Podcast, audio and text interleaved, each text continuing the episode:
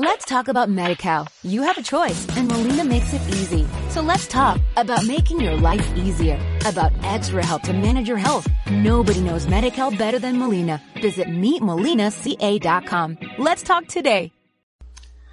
Padre Celestial, sabemos Señor que tu palabra es verdad, que tu palabra permanece por los siglos de los siglos, nunca pasará Señor. Tú has dicho que los cielos, la tierra pasarán, pero tus palabras no van a pasar. Porque Señor, ese será el modo de vivir por la eternidad y un modo de vivir en el cual podemos empezar en este mundo a hacerlo, Señor. Que tu palabra, que es como agua fresca, Señor, que es espada, que es fuego, que es, Señor, alimento. Hoy, Señor, en nuestros corazones, en nuestras almas, se cumpla. En el nombre de Jesús, oramos por este mensaje y que nuestros corazones sean, Señor, esa buena tierra que tú anhelas ver en nosotros. Amén. Hoy, eh, cuando terminamos la alabanza, eh, en las últimas palabras, la última oración que se hizo se habló de la obediencia. Y precisamente yo iba a empezar con la obediencia. Entonces ya la hermana me hizo favor de empezar. Eso es bueno. Bueno, no, no la hermana, el Señor, que es el que prepara los corazones e e, y usa instrumentos. Eh, es cierto que la adoración básicamente es obediencia. O sea, la adoración, los cantos es una forma de expresar adoración pero la adoración totalmente en sí es obediencia. Pero también para entender la Biblia, para entender cómo funcionan las cosas en el reino de Dios, es necesario, pues primero leer la Biblia, pero sobre todo es necesario obedecer la Biblia. La obediencia es la clave principal para entender la Biblia. La obediencia es la clave principal para entender la Biblia.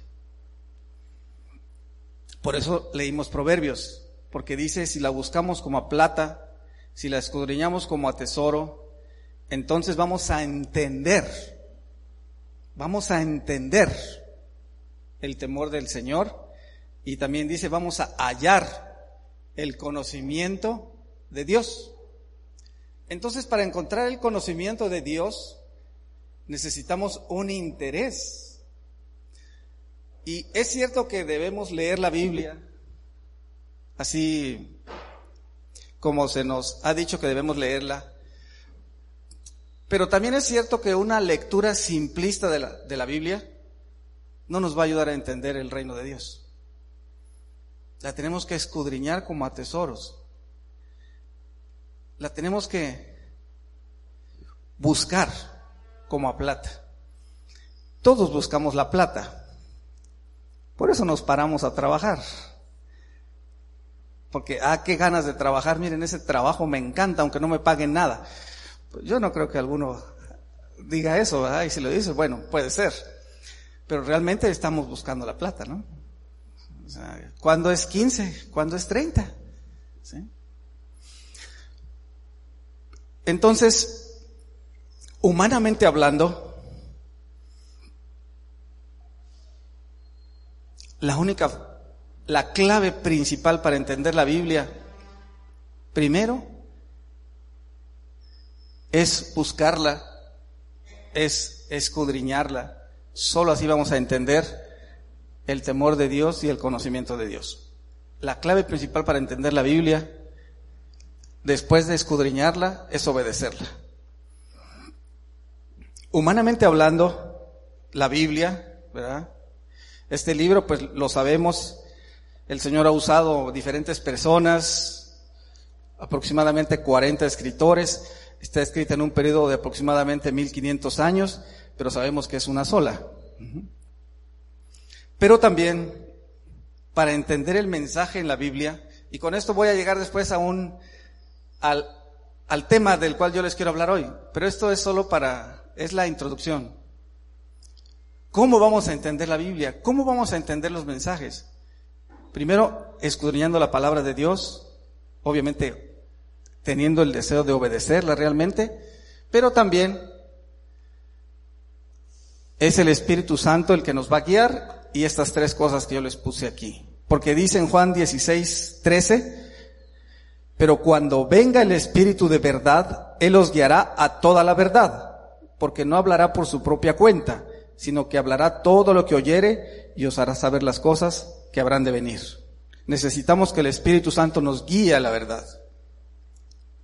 La mente humana, podemos acercarnos a la Biblia con la mente humana y no vamos a captar su mensaje, el mensaje que Dios quiere darnos.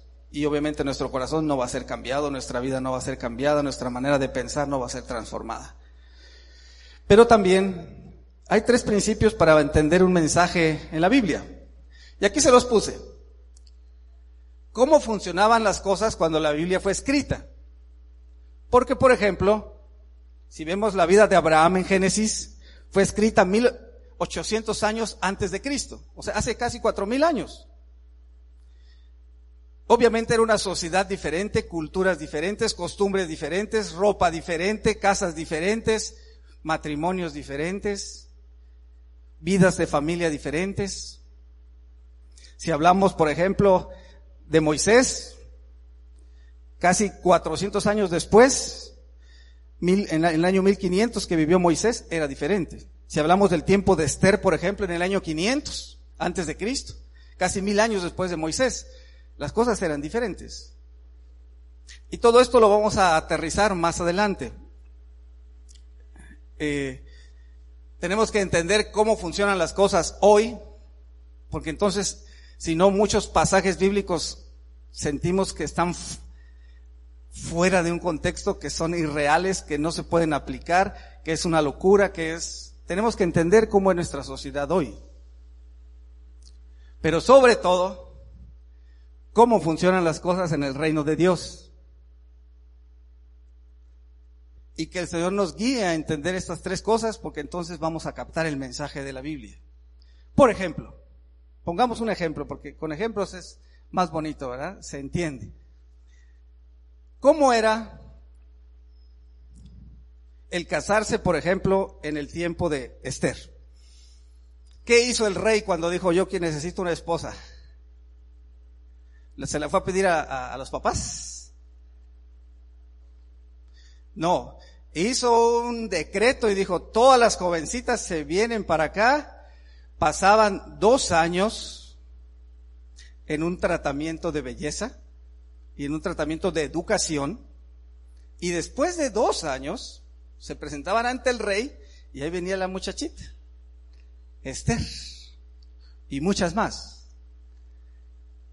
Y saben que te pasaba la noche con el rey, dormía con el rey, tenía relaciones con el rey. Y si al rey le gustaba toda la personalidad y toda la situación con la mujer, entonces le hacía la reina. Y si no, pasaba a lo que llamaban la segunda casa, que era la de las concubinas. O sea, sí es el palacio, estás aquí, pero no eres la reina. En cambio, todas son la reina de la casa, ¿verdad? En ese tiempo no. Así fue el matrimonio. Y Esther no dijo, ay, qué barbaridad, ni siquiera me vino a pedir a, Mardoqueo. Qué cosas, no, yo no me caso con ese hombre. Eran otras costumbres. Tenemos que entender las costumbres. Y así, así funcionaban las cosas en el tiempo de Esther. Así se casó Esther. Así usó Dios a Esther cuando se metió bajo ese matrimonio. Así bendijo ese matrimonio Dios. Culturalmente así era. Y tenemos que entender eso. Pero tenemos que entender cómo es hoy. Hoy es diferente, ¿no? En cada país es diferente. E incluso en cada comunidad es diferente. Un día veníamos con unos eh, trabajadores y su maestro de obras que estaban, estaban haciendo unos trabajos allá eh, fuera de la capital, venía el arquitecto, venía yo, y como ustedes saben que los albañiles son algo relajeros, ¿verdad? No, eran cristianos, pues sí. Entonces empezaron a molestar al maestro de obras, entre todos, incluso el arquitecto que lo conocía bien. Sí, que ya te está llamando la mujer porque veníamos como a las nueve de la noche. Y empezó a sonar su teléfono bien insistente. Que ya contéstale porque que a qué horas vas a llegar y lo empezaron a molestar. Entonces él dijo algo. No, si creen que sí me ha costado. Pues ¿cuánto te costó la mujer? Le dijo uno de ellos. Y nos contó, estamos hablando del 2015, o sea, no mucho. Él vive en Chimaltenango. Que los papás se tienen que poner de acuerdo para la pedida. O sea, obviamente tienen una amistad, tienen un noviazgo con la muchacha, pero cuando ya quieren hacer algo, tienen que ir con los papás. Y los papás tienen que ir con los otros papás sin que se metan los muchachos. Y si le mira, te queremos venir a pedir la mano de tu hija, entonces pongámonos de acuerdo con la fecha. Los papás se ponen de acuerdo. Los muchachos ni se enteran. Ya después vienen los papás y le dicen, tal día va a ser. Todo eso le costó a usted. Sí, hombre. Decía el, el, el señor este. Pero eso no es nada. El día que la fueron a pedir, tienen que llevar un canasto de pan. ¿Habían oído esa costumbre? Y no cualquier pan. Dijo, ¿y, pues cuánto fue de pan? O es que hay que mandarlo a hacer, es un pan especial. No va a ir a la esquina a comprar el pan, no, no, no, no, no. Lo mandan a hacer. Y ese día el novio tiene que llegar como los panaderos antiguos, ¿verdad? Con su canasta de pan especial que él dijo que le costó 1200 quetzales el canastito de pan. Y si no llega con eso, pues no hay pedida, ¿verdad? Costumbres. Entrega su canasto de pan, los papás piden a la muchacha, fijan una fecha de boda y el día de la boda, él se tiene que ir a donde se van a casar y los papás tienen que ir por la novia a la casa de la novia, con toda la familia. Busquen por ahí fotos de los pueblos y van a ver que viene la novia y viene una gran fila de gente. Es la familia del novio. Se la lleva al registro civil y luego a la iglesia y luego ya hacen su fiesta. Costumbres, ¿no? Pero llegamos a este punto. ¿Cómo funcionan las cosas en el reino de Dios? Y la Biblia establece, siguiendo este hilo que estamos hablando del matrimonio, como un pacto. ¿Cómo entraste? Si entraste al pacto con tu canasto de pan, eso no importa. Importa cómo vas a vivir esa relación. Eso es lo importante, porque costumbres hay un montón. Eso no es relevante. Lo relevante es la seriedad con lo que tú entres a ese pacto. Y los jóvenes deben visualizar así el matrimonio. Pensando en cómo funcionan las cosas hoy, antes de que entremos a este, aquí tenemos un código civil que define lo que es el matrimonio legalmente. Y por ahí lo buscan, está en el artículo 78 del Código Civil. Porque algunos nos casamos y ni nos enteramos que esto existía. Casémonos y el único que lo sabía era el abogado, tal vez, ¿verdad? Pero nosotros, fírmele aquí. ¿Qué estoy firmando? Pues mi acta de matrimonio. ¿Y, y qué significa? Ah, yo qué sé, pero lo que estoy haciendo es esto. La ley para Guatemala, cuando tú firmas ese papelito, dice el matrimonio es una institución social. Así definimos el matrimonio. Se los estoy poniendo porque vamos a ver adelante cómo la Biblia define el matrimonio. Y no solo porque eso es importante, sino porque vamos a ver que realmente esa es la relación de nosotros con Jesús, según Efesios 5. Por eso es tan importante, porque el propósito eterno es ese. Bueno, es una institución social y todavía, gracias a Dios, dice, por la que un hombre y una mujer, ese es un lío por la que un hombre y una mujer se unen legalmente. Muchas parejas del mismo sexo, para tratar de evadir esto, han hecho lo siguiente. Porque también hay una ley, la ley también dice, aparte de decir que es un hombre y una mujer se unen, dice que cualquier matrimonio fuera del país, celebrado fuera del país, es legal en este país. O sea que si tú te casaste en Sudáfrica, no importa. Trae tu acta de matrimonio aquí y la puedes legalizar y estás casado. Entonces, ¿qué han hecho estas parejas? Se han ido a casar a países donde permiten el matrimonio de homosexuales y traen su acta. Y dicen, la ley dice que mi matrimonio fuera de este país puede ser legalizado aquí. Si yo me casé en tal país, aquí está. Pero entran en conflicto con esto. Y se lo rebotan y por eso es que se ha vuelto un gran lío. El gobierno no ha querido reconocer esos matrimonios del mismo género fuera del país. Sigue reconociendo el mismo. Si es un hombre y una mujer y vienen y quieren asentar su matrimonio aquí, lo pueden hacer. Pero no personas del mismo sexo. Entonces ahí están en eso, estamos en ese conflicto. Pero es importante que sepamos eso. Porque la presión la están metiendo. ¿sí? En cuanto esto cambie, esta frasecita cambie, esa lista de espera que hay de matrimonios que fueron en otro país y lo quieren meter aquí, va a ser legal. Y automáticamente vamos a tener muchas parejas casadas, aunque no se hayan casado aquí. ¿Me entiendes? Y después van a empezar aquí, obviamente, ¿verdad? Pero bueno, continuemos. Y ahí está lo que dice, con el ánimo de permanencia, obviamente no están, eso lo que quiere decir es que no están pensando casarse para divorciarse, tienen el ánimo de permanecer juntos, esperamos que así sea, ánimo de permanencia, nadie está pensando en casarse y decir, bueno, tal vez sí, ¿verdad? Dos, tres añitos y como que fuera trabajo, ¿ah? se termina mi contrato y ahí nos vemos y con el fin de vivir juntos. ¿sí? Ese es el propósito, vivir juntos. Muchos pierden el ánimo de permanencia, no se divorcian, ya no viven juntos, pero legalmente siguen siendo un matrimonio.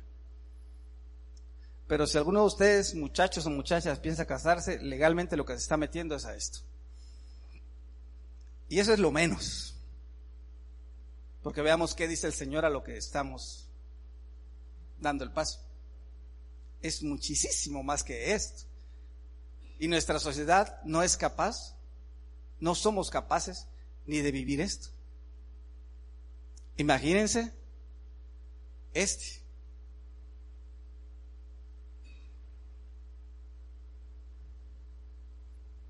Por eso, la vida y la sociedad estamos así.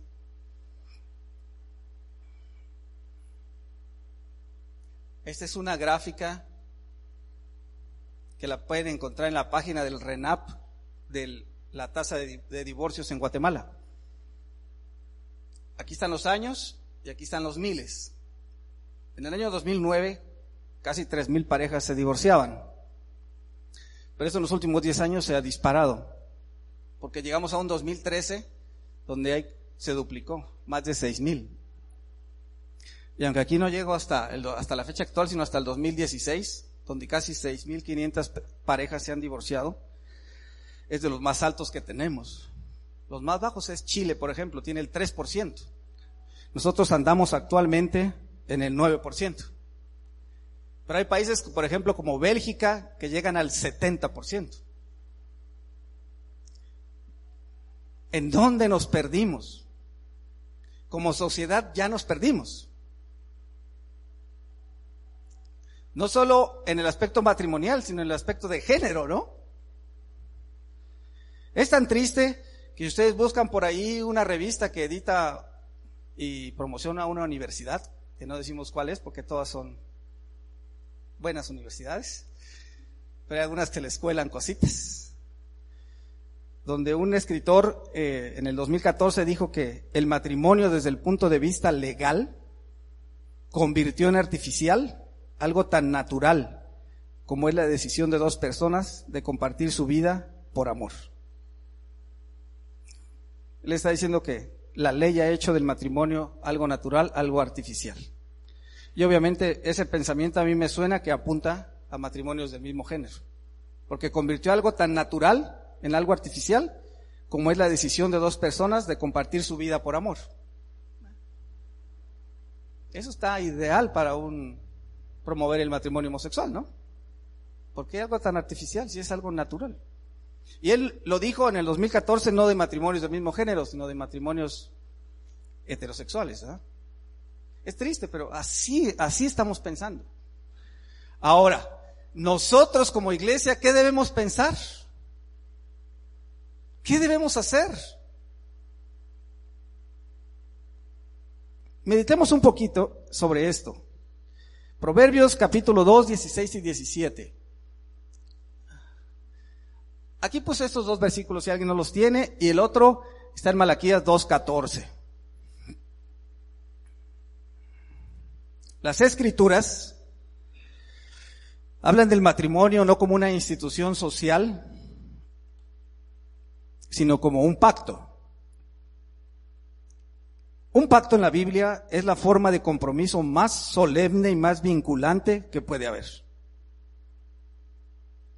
De modo como que el matrimonio como una idea y creación de Dios es descrito como un pacto. Y aquí lo vemos, en estos dos. Proverbios 2, 16, 17 dice, la cual, aquí está, el primer eh, versículo habla de las mujeres y el segundo versículo habla de los hombres, para que no digamos que tendemos solo hacia un lado, porque la Biblia habla de, de los dos, el hombre y la mujer. Entonces, por ejemplo, en el caso de la mujer dice, por eso aquí dice la cual, Ustedes lean los versículos anteriores y van a ver que está hablando de la mujer, la cual abandona al compañero de su juventud, obviamente su esposo, y se olvida del pacto de su Dios.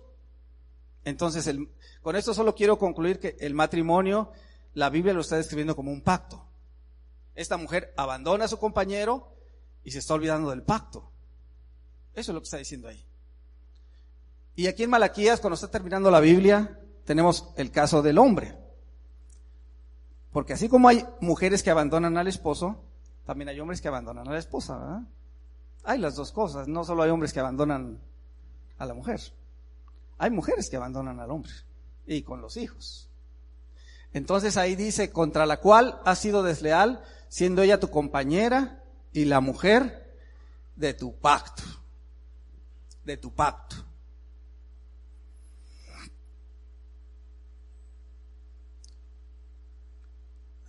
Ahora, vayamos al Salmo 25, 14.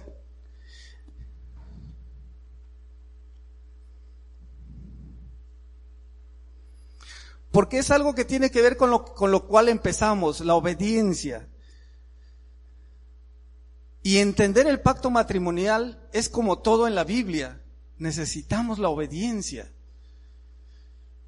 No vamos a entender ni el ayuno, ni la oración, ni la vida de iglesia, ni cualquier otra verdad en la Biblia, sino es a través de la obediencia, como lo describe el Salmo 25, versículo 14.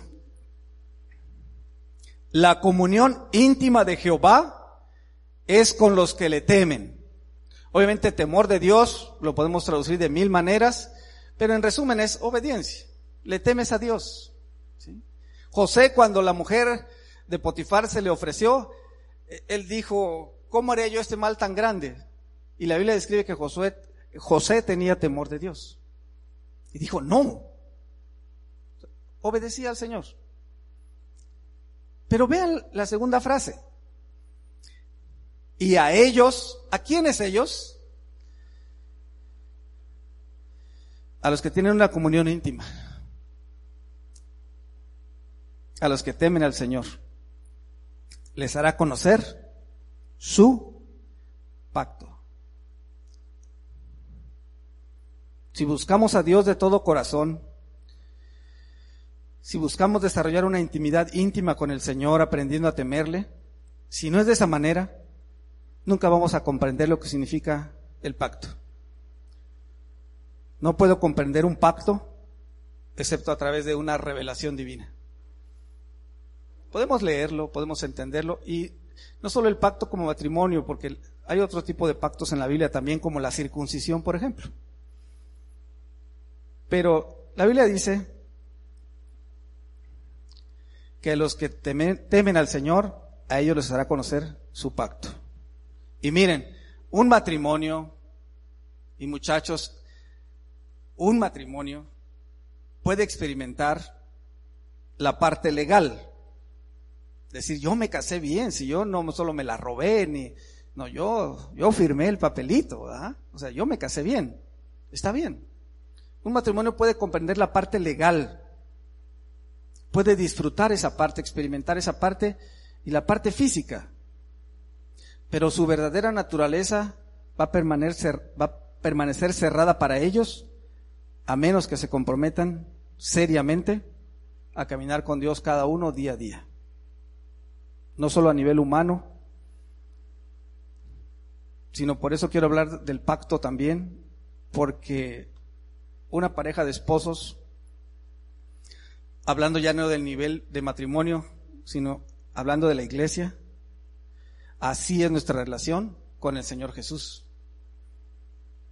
Por eso yo los voy, los voy a ir entremezclando, eh, hablando de cómo la Biblia describe a la iglesia como la esposa, pero también cómo debe ser la relación de un matrimonio. Porque Efesios 5 describe la relación matrimonial y termina diciendo en el versículo 32, Efesios 5, 32, después de que habla de la relación de matrimonio, grande es este misterio, más yo digo esto respecto de Cristo y de la iglesia. Entonces, por decirlo así, un matrimonio es un reflejo de lo que debe mostrarse como es la relación de la iglesia con Jesús. Así que, pasemos a ver un pacto.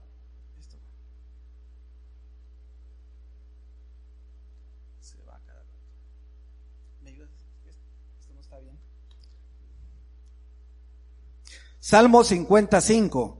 ¿Alguien nos lo puede leer fuerte? Salmo 55. Hablemos de un pacto.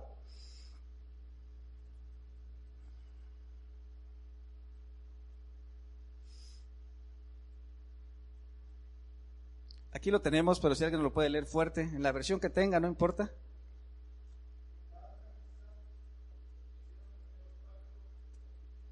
Gracias. La Biblia describe que un pacto, ¿con qué se hace? Con, con un sacrificio. No, hermano, sí, mira, yo me casé y mira qué sacrificio, de veras que sí. Ese pacto sí ha sido sacrificado. Bueno, la Biblia se refiere a otra cosa, ¿verdad? Aunque tal vez sea una verdad también para, para algunos matrimonios. Pero en la Biblia un pacto siempre requiere un sacrificio. Todo pacto se basa en un sacrificio. De hecho, aquí les puse la palabra hebrea exacta que la pueden buscar en la concordancia Strong, que es una concordancia que nos dice cada palabrita de, la, de, la, Biblia, en hebreo en el Antiguo Testamento y en griego en el Nuevo Testamento, y que ya no tenemos que tener el librote porque gracias a Dios ya está digital. Antes teníamos que cargar el librote del Strong, así, que era más gorda que, la Biblia. Pero ya está digital, entonces es muy fácil. Ahí está el número de palabra, esa palabra, hacer el pacto, realmente significa cortar, talar o consumir. La definición requiere, significa algo así como agarrar un cuchillo y sacarle la sangre a, aquello con lo cual voy a hacer el pacto. En este caso, en la Biblia, pues eran animales. Y un ejemplo de pacto bíblico Está en Génesis 15, 1 al 17. Veamos Génesis 15, 1 al 17, porque es el pacto que hace Abraham con el Señor. Bueno, por decirlo así, porque realmente no fue un pacto de Abraham con Dios, si lo vemos más a fondo. No olviden que estamos hablando de la relación del esposo con la esposa o de la relación de la iglesia con Jesús, según Efesios 5 y describiendo que el matrimonio es un pacto y la iglesia y Jesús forman una pareja, un matrimonio. Génesis 15, leamos eh, del versículo 4 en adelante, se los leo. Luego vino a él, está hablando de Abraham, palabra de Jehová diciendo, no te heredará este, sino un hijo tuyo será el que te heredará. Y le y lo llevó fuera y le dijo, mira, mira ahora los cielos y cuenta las estrellas, si las puedes contar. Y le dijo, así será tu descendencia. Y creyó a Jehová y le fue contado por justicia. Y le dijo, yo soy Jehová que te saqué de Ur de los caldeos para darte a heredar esta tierra. Y él respondió, Señor Jehová, ¿en qué conoceré que la he de heredar? Y le dijo, tráeme una becerra de tres años, una cabra de tres años, un carnero de tres años, una tórtola también y un palomino. Y tomó él todo esto y los partió por la mitad. Y puso cada mitad una enfrente de la otra, mas no partió las aves. Y descendían aves de rapiña sobre los cuerpos muertos, y Abraham las ahuyentaba. Mas a la caída del sol sobrecogió el sueño Abraham, y aquí que él, el temor de una grande oscuridad cayó sobre él. Entonces Jehová dijo a Abraham, ten por cierto que tu descendencia morará en tierra ajena y será esclava allí y será oprimida cuatrocientos años. Mas también a la nación a la cual servirán juzgaré yo, y después de esto saldrán con gran riqueza. Y tú vendrás a tus padres en paz y serás sepultado en buena vejez. Y en la cuarta generación volverán acá, porque aún no ha llegado a su colmo la maldad del amorreo hasta aquí. Y sucedió que puesto el sol, y ya oscurecido, se veía un horno humeando, y una antorcha de fuego que pasaba por entre los animales divididos. En aquel día hizo Jehová un pacto con Abraham diciendo, a tu descendencia daré esta tierra, desde el río de Egipto hasta el río grande, el río Éufrates, la tierra de los ceneos, los ceneseos, los cadmoneos, y como dice un hermano, y todos los feos. Pero lo que vemos aquí es cómo se hacía un pacto en el tiempo de Abraham. Por eso yo les comenté al principio que tenemos que entender cómo era la cultura de ese tiempo. ¿Cómo es la cultura hoy? Pero cómo funcionan las cosas en el reino de Dios. Entonces, el Señor le promete una descendencia y le promete una tierra. Ahora, Abraham era un extranjero y nunca tuvo un metro de tierra, ¿saben? Nunca. Nunca tuvo su terrenito. Nunca pudo decir, ay, al fin me hice de mi terrenito. Voy a poner mi tienda de campaña aquí. No, nunca. Como mucha gente lo anhela y lo, lo logra cumplir. Y qué bueno. Pero él no. Y eso que Dios se lo había ofrecido. No fue su papá ni su abuelito que le dijo, ay, te voy a dar un pedacito para que hagas tu casa. No, no. Fue Dios. Pero él nunca lo tuvo. Y él, cuando dijo, bueno, ¿y yo cómo voy a tener tierra aquí si me van, me van a tomar como un invasor? Y van a venir por mí, me van a sacar a la fuerza. Estoy invadiendo sus, sus tierras. ¿Cómo conoceré que la he de heredar? O sea, ¿cómo voy a saber que sí me lo vas a dar? Que sí lo voy a tener. Y el Señor le manda algo un poco extraño para nosotros, pero muy común para Él. Le manda a traer tres animales y dos aves. La becerra, tenemos aquí, yo creo que por aquí lo tenemos. Aquí estamos. Una becerra de tres años, una cabra de tres años, un carnero de tres años, una tórtola y un palomino. Tres animales y dos aves. Y dice que los parta por la mitad. Ahora, los partían no así, sino así. Y ponían la mitad aquí y la otra mitad aquí. ¿Y en medio qué había? Un sangrerío. ¿O no? Era una costumbre normal para hacer un pacto. Por eso Dios le dijo, tráeme. Y Abraham entendió. Y por eso tenemos que captar aquello cuando San Juan dice, y aquel verbo se hizo carne y habitó entre nosotros. Porque él siempre baja y dice, bueno, como este mi muchachito entiende las cosas según su, su mundo, así le voy a hablar. Entonces ponían el animalito, los, en este caso tres, hicieron su caminito de animales, y cada uno de los que iba a hacer el pacto tenía que pasar caminando entre los animalitos muertos. Obviamente se manchaba su ropa de sangre, pero era la forma más fuerte de hacer un pacto. Y aquí Dios le está diciendo a Abraham, vamos a hacer un pacto. para que veas que esa tierra te la voy a dar. Tráete los animalitos, pártelos por la mitad. Pero Abraham no se atrevió a pasar. Si leímos, Abraham no pasó, él se quedó a la expectativa, esperando que el Señor pasara primero. Eso es un pacto. Esa era la forma más fuerte de hacer un compromiso en, en el tiempo de Abraham. Ahora, ¿qué significa eso? Miren, solo por dar una confirmación de esto, miren en Jeremías 34, cómo Dios se tomaba en serio ese tipo de cosas. Aunque tal vez a nosotros no nos suene que, es una costumbre rara o sangrienta, pero vean, en, en, en Jeremías 34, después de muchos años, el versículo 18 y 19, ellos lo seguían haciendo y Dios tomaba muy en serio eso. Jeremías 34, 18 y 19 dice, y entregaré a los hombres que traspasaron mi pacto. Tienen, tienen el versículo para que lo leamos, ¿sí? Entregaré a los hombres que traspasaron mi pacto. Y luego dice cómo lo hicieron, que no han llevado a efecto las palabras del pacto. O sea que había palabras en ese pacto, no solo era pasar sobre los animales, en el, en, perdón, en medio. En el caso de Abraham y el Señor, era que el Señor le dijo, te voy a dar la tierra. Ese era el compromiso verbal que había. En este caso, no nos dice qué, pero dice que no han llevado efecto las palabras del pacto que celebraron en mi presencia, dividiendo en dos partes el becerro y pasando por medio de ellas. Ahí está descrito a los príncipes de Judá y a los príncipes de Jerusalén y a los oficiales y a los sacerdotes y a todo el pueblo de la tierra que pasaron entre las partes del becerro. Ellos seguían haciendo ese tipo de pactos.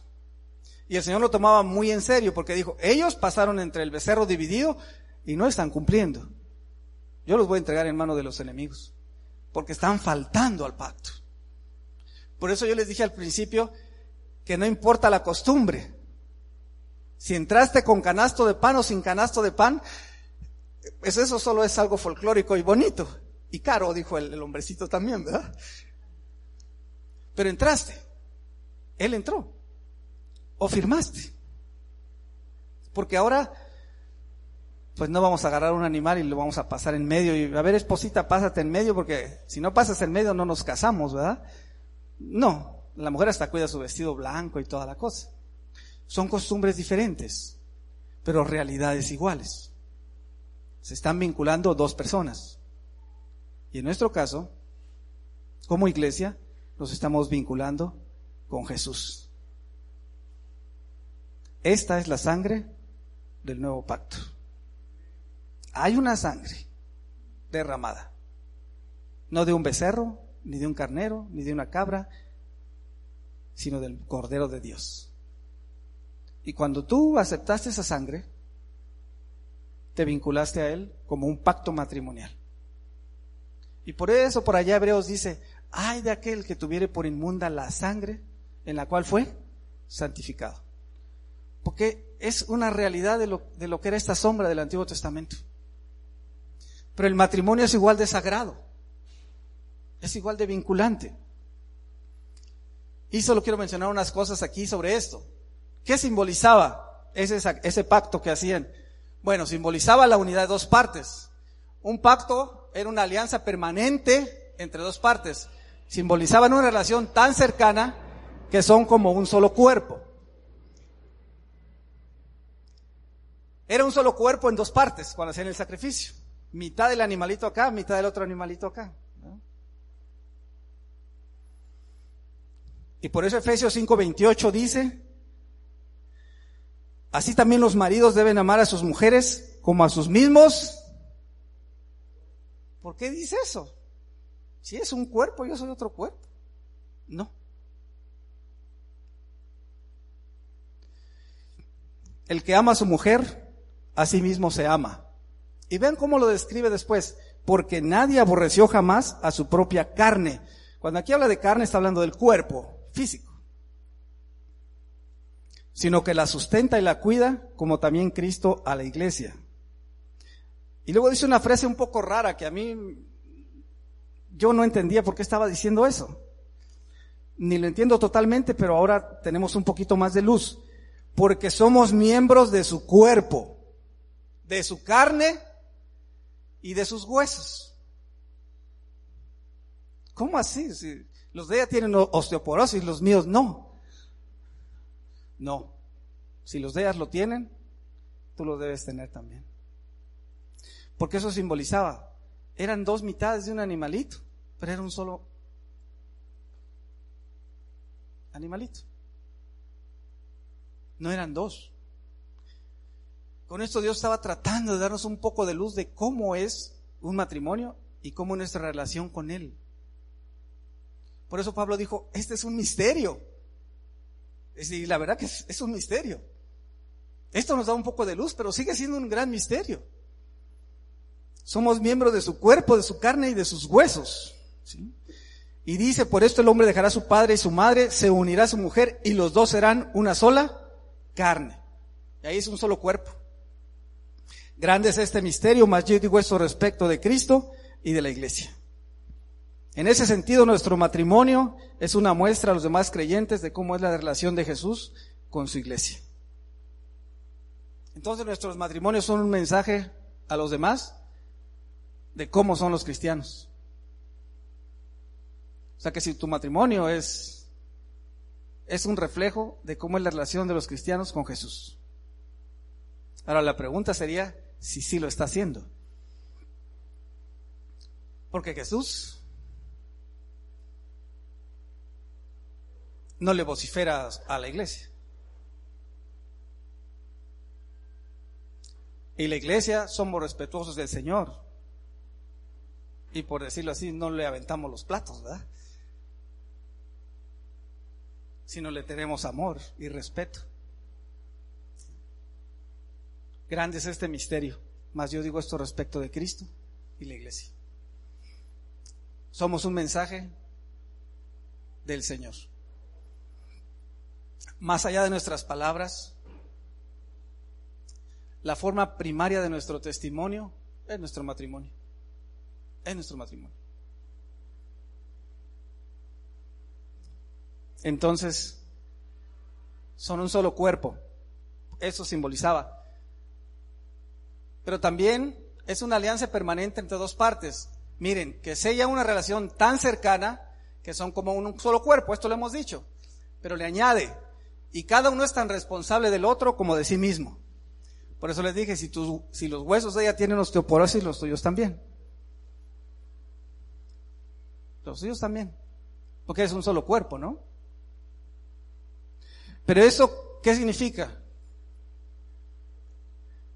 Lo que dijo el Señor aquí. Porque nadie jamás aborreció su propia carne, sino que la sustenta y la cuida. La sustenta y la cuida.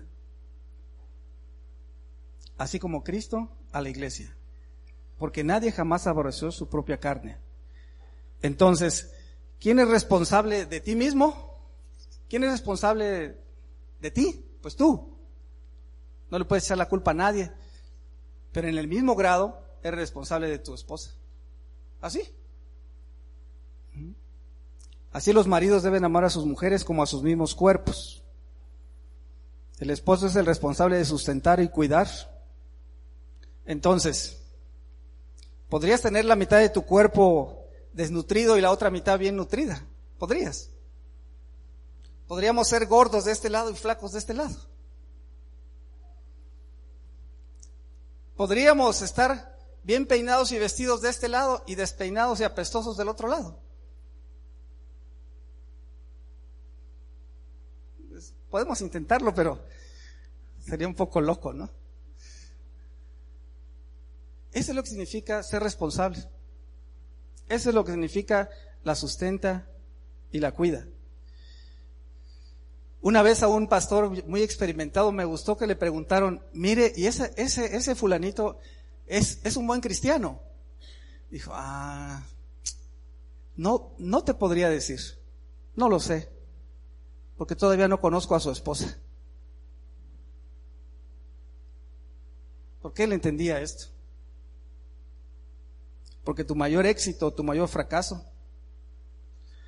va a ser la relación con tu pareja.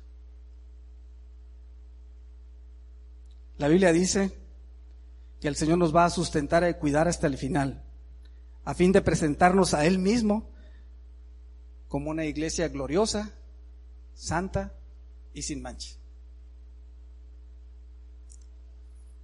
Y así debiéramos los esposos vivir también. Tercero, muestra un compromiso de que no habrá división, sino que serán una unidad perfecta, exigiendo tal intimidad, no solo física, que se ven obligados a compartir sus pensamientos, sentimientos, evitando esconder información que pueda afectar la integridad del otro. Muchos de los problemas matrimoniales empiezan cuando la comunicación se corta.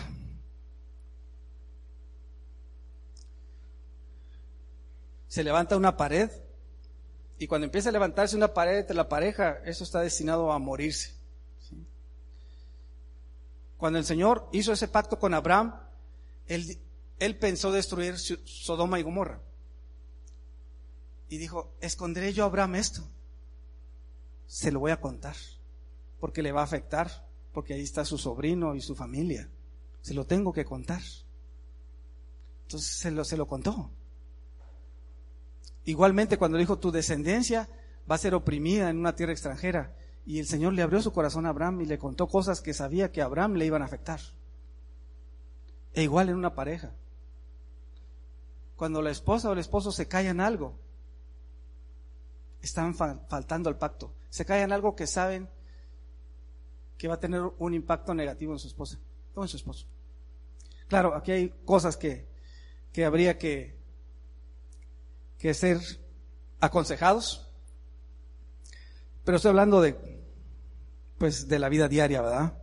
De que debe haber transparencia, debe haber comunicación y que eso no se puede cortar. Y obviamente, lo primero que nos separa del Señor, y cuando yo leo eso de evitando esconder información que puede afectar, leemos en Proverbios que el que encubre sus pecados no va a prosperar. O sea, si nosotros nos retenemos decirle al Señor, eh, te fallé aquí, hice esto, no vamos a prosperar.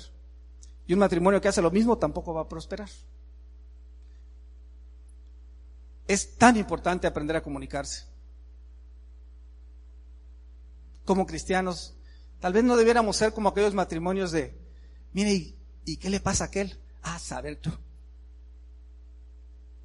No debiéramos ser así. Es que es tan raro.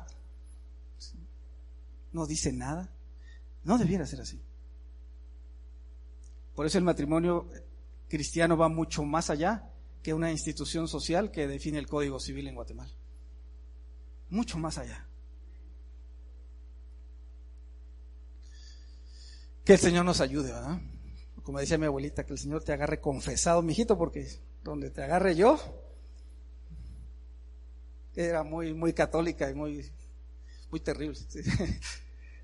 Y uno era más terrible, ¿verdad? Nos subíamos a la terraza para escaparnos del, esa un carrizo para, entonces cuando el carrizo ya no alcanzaba la terraza porque nos hacíamos un poquito para allá, usaba piedras y nos las, nos las lanzaba, ¿verdad? Pero la Biblia dice, vuestras iniquidades han hecho separación entre vosotros y vuestro Dios, y vuestros pecados le han hecho esconder su rostro de vosotros para no escucharos. Isaías 59, 2. El pecado siempre nos va, en cualquiera de los dos, nos va a separar del Señor, y obviamente un pecado va a separar un matrimonio. Por eso el pecado de adulterio se vuelve mucho más serio en un matrimonio, porque una relación sexual entre jóvenes se vuelve una inmoralidad según la Biblia, una fornicación pero en el caso de un adulterio va mucho más allá de una inmoralidad, está rompiendo un pacto.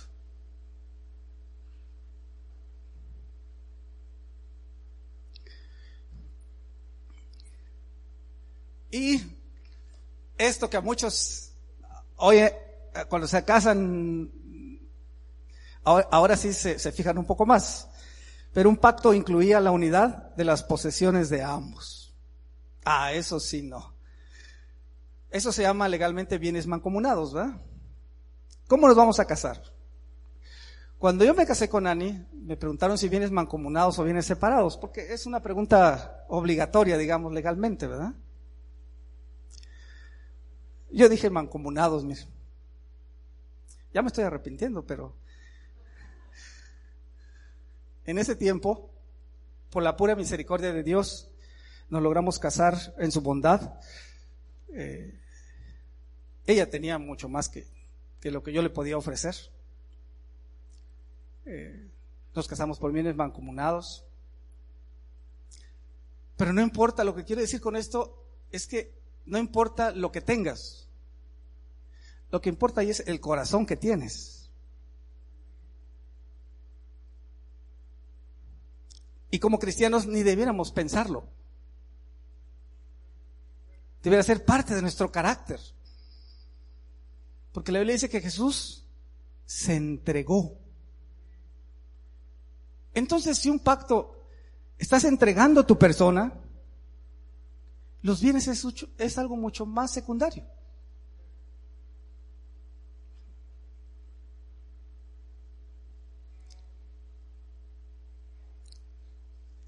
Y, pensando en el pacto,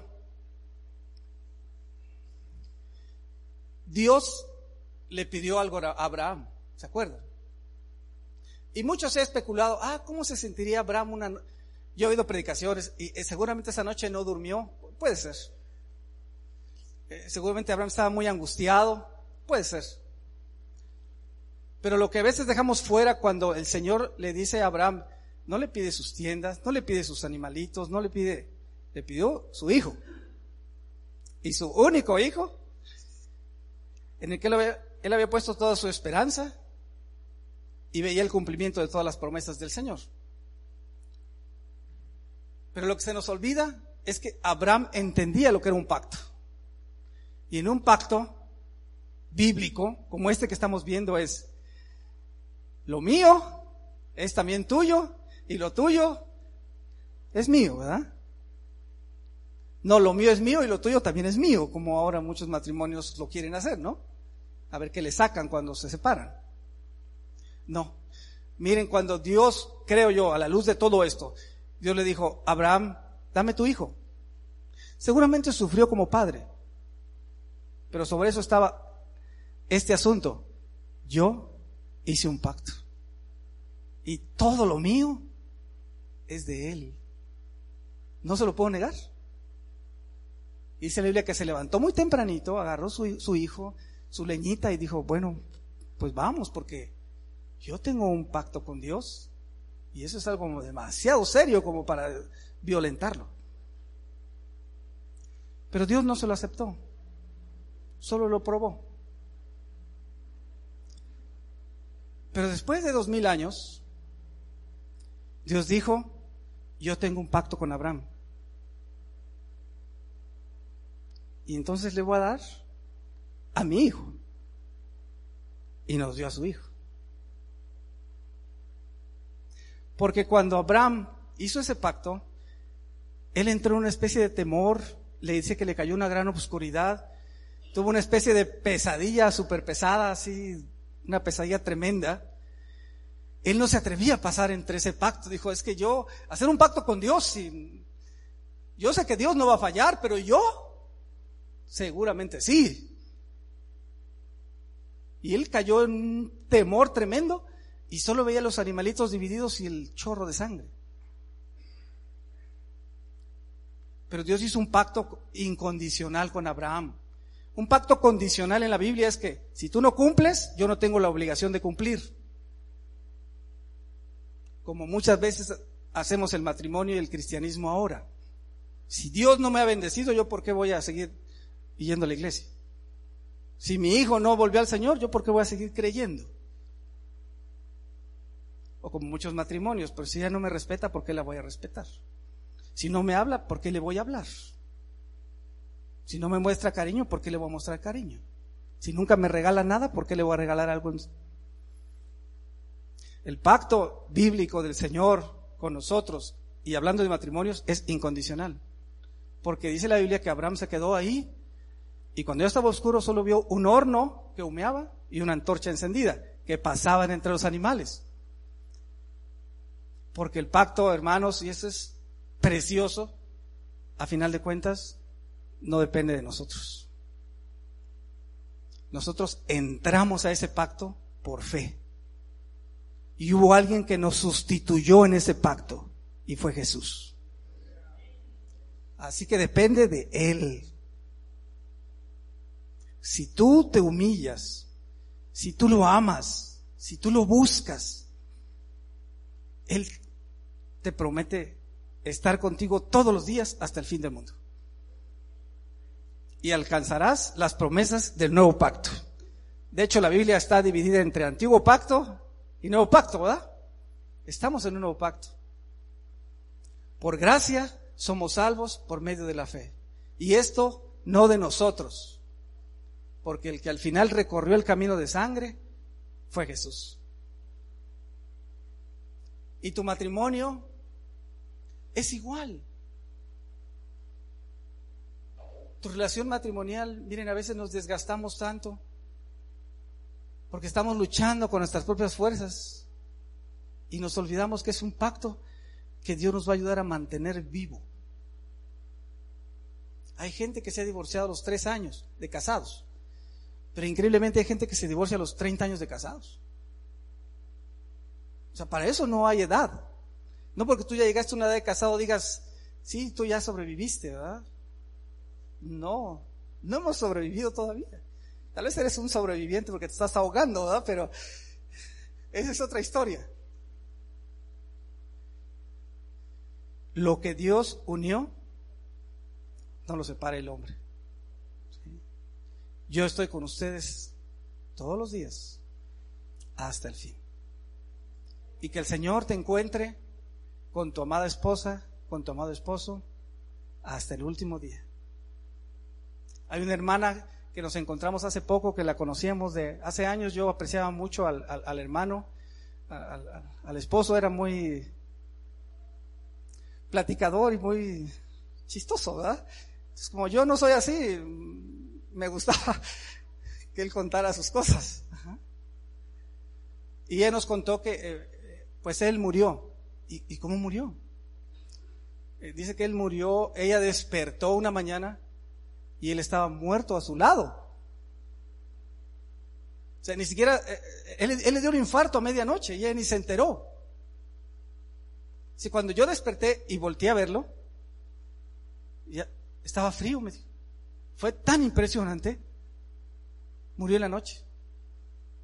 Pero miren, murió junto a su esposa. Juntos. Ahí el Señor lo llamó. Dice, qué feo. Pues sí, qué feo, ¿verdad? Pero qué bendición. Qué bendición. Y que el Señor nos dé la fuerza para mantener nuestro pacto con Él como iglesia.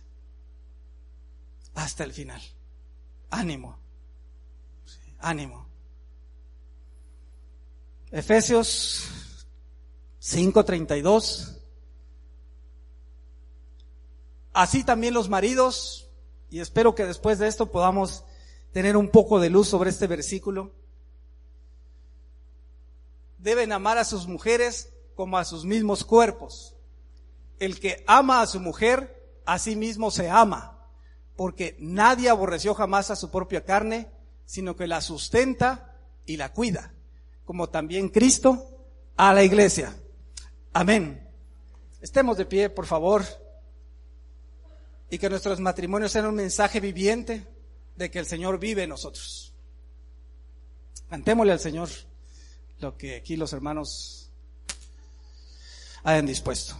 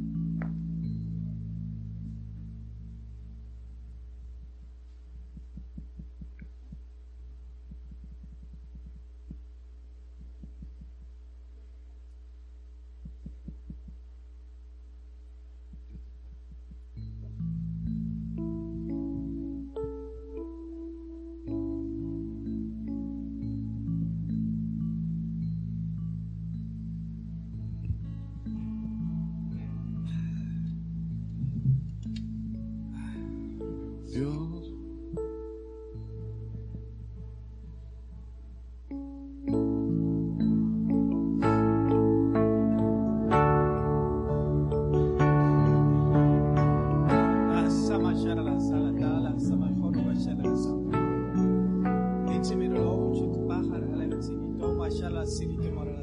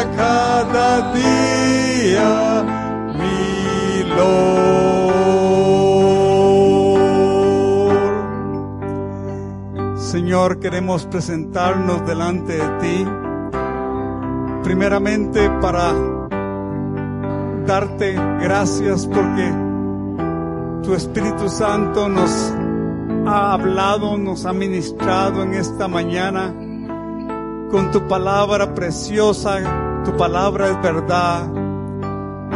Señor, gracias. Gracias, Señor.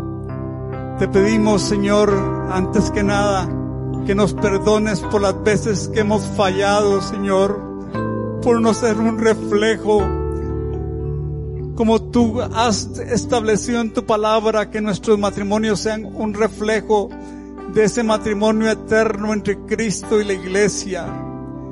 Perdónanos, Señor, por las veces que hemos echado a perder esa figura para que los inconversos sepan, Señor, que hay una gloria eterna, una gloria que puede ser vivida por la gracia eterna que tú has derramado en los corazones entre un hombre y una mujer, entre un esposo y una esposa, en esa relación matrimonial, Señor, que como dice tu palabra, cordón de tres dobleces no se rompe pronto, Señor, y tú estás por medio de tu Santo Espíritu en medio de nuestro matrimonio.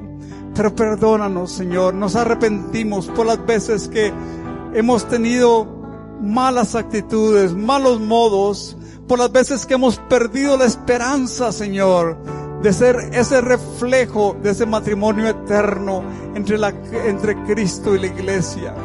Pero aquí nos presentamos, Señor, aquí nos presentamos, Señor, esperando, Señor, que tus misericordias que son nuevas cada mañana hagan esa obra en nuestro corazón en este día. Señor, en tus manos preciosas nos presentamos, nos consagramos, nos entregamos, Señor.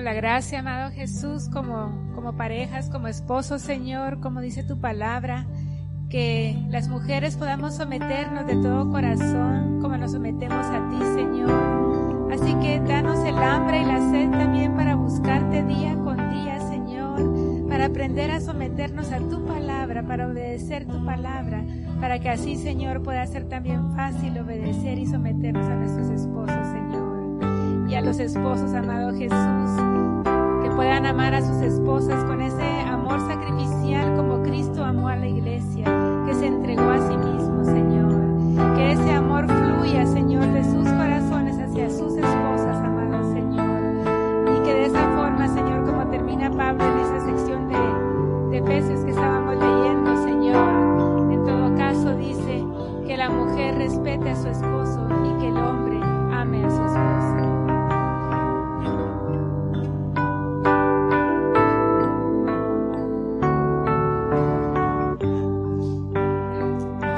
De todo corazón.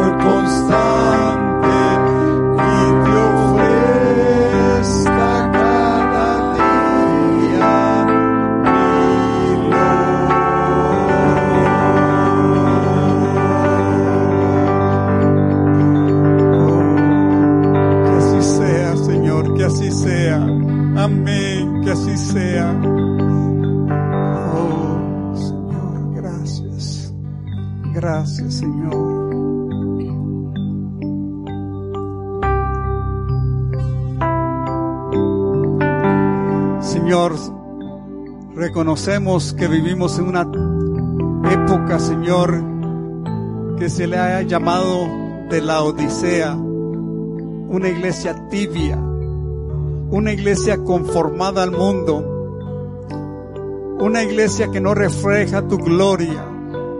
Pero sabemos que en medio de la tibieza de la época, Señor, tú vienes por una iglesia gloriosa, sin mancha, sin arrugas, sin nada semejante, Señor. Una iglesia victoriosa en todo aspecto, Señor. Una iglesia ungida con el poder de lo alto para derrotar las huestes del enemigo que quieren robar, matar y destruir en cada área. Y en una área principal es en el área del matrimonio, Señor. Pero que nuestros matrimonios sean fortalecidos, que nuestros matrimonios sean una muestra de ese amor entre Cristo y la iglesia. Señor, nos negamos a decir no se puede, ya es suficiente, no hay esperanza, porque sabemos que tú eres un Dios de esperanza, Señor, y contigo siempre habrá esperanza, Señor. Señor, porque tú llamas lo que no es como si fuera. Esa es tu gloria, esa es tu gloria, Señor. Y te damos gracias, Señor. Te damos gracias, Señor. Gracias, Señor. Padre, gracias. Bendice a los matrimonios aquí en el pan de vida, los que estamos reunidos como parejas en este momento. Y los que no están con sus parejas por la razón que sea, en el caso de los Gazaro porque Winnie está indispuesta, en el caso de los Hernández porque Manglio está sirviendo a, los jóvenes, en el caso de Luis Pelleu porque también ella está sirviendo, Señor, allá arriba. Señor, en el caso de Juan Carlos y Ani porque Ani también está sirviendo allá a los niños, a los jóvenes, Señor. Padre, en el nombre precioso de Jesús, Señor, en el nombre precioso y maravilloso de Jesús. En el caso de María Fernanda, porque su esposo está en los Estados Unidos, Señor. Pero Padre, Señor, te pido yo que esta bendición caiga sobre cada matrimonio, Señor. En el caso de Luis y Lari que no están presentes, en el caso de Tono y Miriam, Señor, y cualquier otro matrimonio, en el caso de de Marcos y Raquel Castillo, Señor, que no vinieron en esta mañana y si alguien se me pasa, Señor, a ti que no se te pase, mi Señor.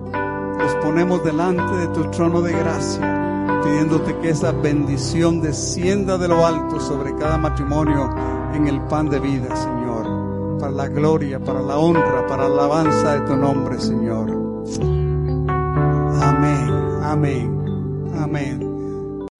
Let's talk about MediCal. You have a choice and Molina makes it easy. So let's talk about making your life easier, about extra help to manage your health. Nobody knows MediCal better than Molina. Visit meetmolinaca.com. Let's talk today.